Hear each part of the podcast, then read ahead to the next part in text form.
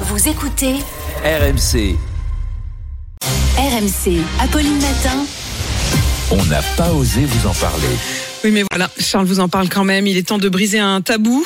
Oui, on peut dormir avec un doudou, même quand on est adulte. Et c'est le moment d'avouer autour de la table qui dort avec un doudou. Alors Manu, le, le soupir euh, vos réponses, je crois que c'est non. oh Nico, Apolline. non. Oh non. Ah, Ah, c'est l'âge. Euh, J'aimerais qu'on- Ah, je j'aimerais sens qu'on que écoute Manu- Amélie. Je- non, oui, oui, je, je, je dors avec un, un doudou qui était mon doudou de reportage pendant, pendant 12 ans. Eh ben, Voilà. bravo. doudou de Ah, mais reportage, c'est quoi un oui, quand doudou j'étais en mission, même très loin, même dans des co- pays en guerre, euh, je- je- j'avais un doudou, voilà.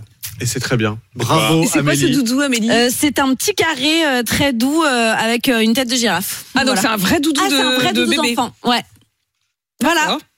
Charles, qu'est-ce qui se passe Non, non, j'éc- j'écoute le témoignage. En tout cas, Amélie est loin d'être- est loin d'être la seule. Un adulte sur deux trouverait encore le sommeil en tenant un doudou dans ses bras. Étude menée par une chercheuse de l'université d'Aix-Marseille. Elle a mené ses travaux sur, je cite, la capacité des ours en peluche à apporter du confort à toutes les étapes de la vie. 12 000 adultes interrogés sur leur doudou et, je cite, son odeur. Sa douceur, son apparence, sa prise en main. Résultat, les deux critères qui comptent le plus sont, je cite, l'odeur et les sensations ressenties lors de la prise en main. Ça compte beaucoup plus que la douceur ou le volume.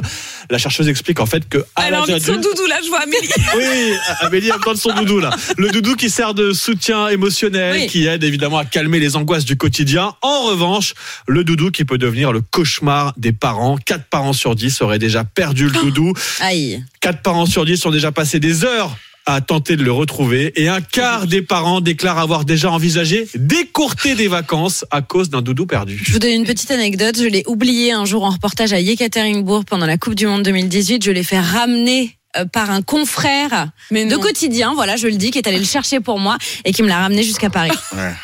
Donc c'est extraordinaire. Ah. Donc il a vraiment voyagé ce, ce Mm-hmm. doudou.